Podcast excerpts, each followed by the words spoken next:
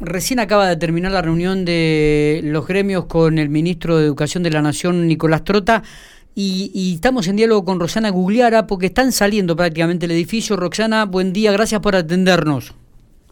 Sí, buenos días, ¿cómo están ustedes? Bueno, muy bien, gracias Roxy. Sabemos que recién terminó la reunión ahí en Medasur, eh, creo que fue en Medasur, ¿no? Si no me equivoco. Eh, no, fue en la campiña. En la campiña. Bueno, contanos un poco qué se habló, este, la sensación, qué, qué cosas dejaron en claro como para anticipar eh, algo y, tener información al respecto.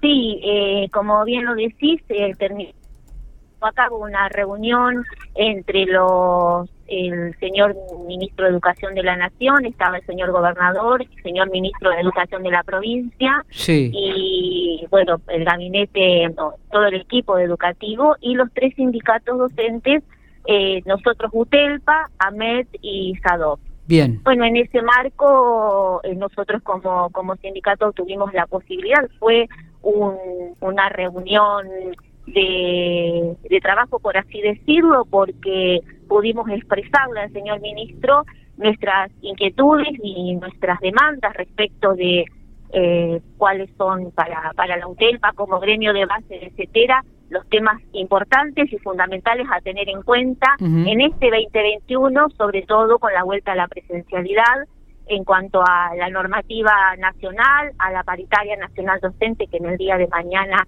está convocada, y bueno, nuestra propia paritaria que en los próximos días también va a estar va a estar siendo convocada. Así que en ese marco, este, nuestra secretaria general Lilia López y también con la presencia de la compañera laboral de CETERA, este, dialogamos en, en este sentido con, con las autoridades y con el señor ministro. Está bien. ¿Qué, ¿A qué conclusión, si es que llegaron algunos, este, se arribó Roxana?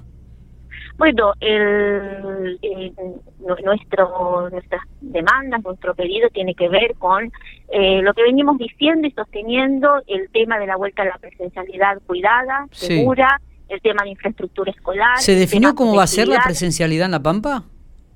Bueno, hay dos resoluciones del Consejo Federal de Educación que ya están en vigencia y que hablan claramente de eh, cuáles son las condiciones para volver a la presencialidad Mañana la paritaria nacional se termina de definir cuestiones desde los y bueno, en este mismo sentido, nosotros aquí estamos trabajando muy fuertemente con desde la COMISET, la Comisión Mixta de Salud y Seguridad en el Trabajo, para, este, con el protocolo que está en vigencia, con estas nuevas resoluciones del Consejo Federal, cómo este, pensar eh, la llegada de más alumnos y alumnas y de más docentes al sistema. No se vuelve con todos los alumnos a la vez, con todos los docentes, o sea, la presencialidad es cuidada, tiene que ver con la infraestructura escolar, tiene que ver con la con la capacidad de la escuela y sobre todo con el cumplimiento a rajatabla del protocolo.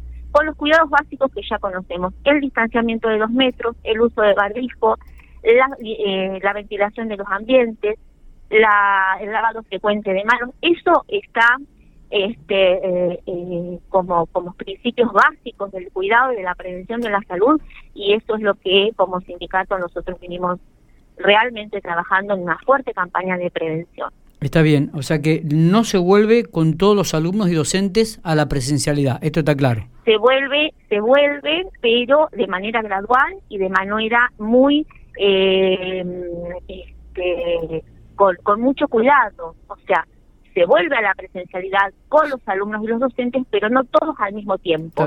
No todos, eh, no podéis tener 30, 30 alumnos en un aula si el espacio lo da.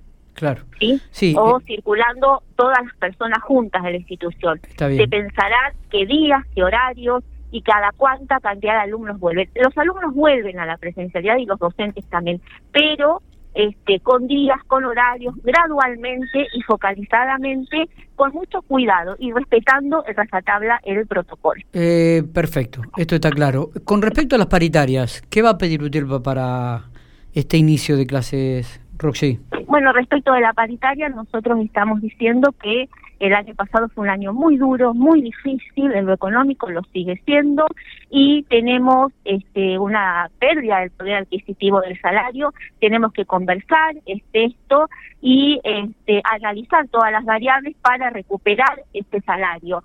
Sabemos que eh, tenemos a nivel nacional una grave dificultad respecto de los precios y que es importante que exista control de precios para poder nosotros discutir este, una pauta salarial que esté acorde a, la situación de la inflación. Así que esas serán las decisiones que vamos a dar próximos días en, nuestra paritaria provincial. Está bien. ¿Qué este, definiciones hay con respecto a los movimientos docentes que hubo eh, en, el, curso de la semana pasada? Bueno, comenzó a través del sistema virtual voz por voz.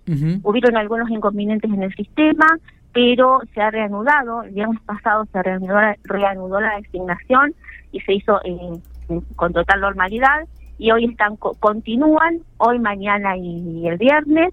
Y bueno, este, están funcionando bien y nosotros para nosotros es importante como sindicato es un viejo reclamo que veníamos haciendo sobre todo para la gente del interior que viajaba tantos kilómetros y estaba tanto tiempo esperando por un cargo por hora y en este sentido este esto facilita para que todos y todas puedan estar accediendo según los requisitos y los cargos para los que tengan su categoría de título y puedan estar accediendo a la a la estabilidad laboral que es tan, tan importante.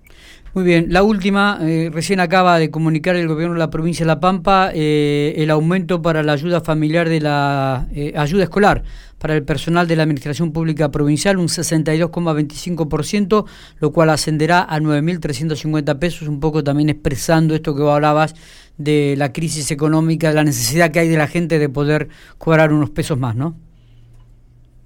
sí, exactamente. sabemos somos conscientes y lo hemos discutido en la paritaria, en la mesa paritaria del, del año pasado, que este eh, a la crisis de la pandemia que es mundial, se le sumó también la pérdida que veníamos teniendo como trabajadores en los cuatro años anteriores del, del gobierno de Macri, donde hubo un gran desfinanciamiento en la educación a nivel nacional un corrimiento de las políticas públicas nacionales en cuanto a la ley de financiamiento educativo, por ejemplo, casi inexistente, el FONIR que estuvo congelado y que el año pasado en la paritaria nacional se pudo destrabar y hubo un este una suma eh, compensadora de ese, de ese o sea, un incremento del mismo, así que bueno, todo esto es materia de discusión a nivel nacional y en nuestra en nuestra paritaria también, pero bueno, es importante poder sentarnos a discutir esto. Perfecto.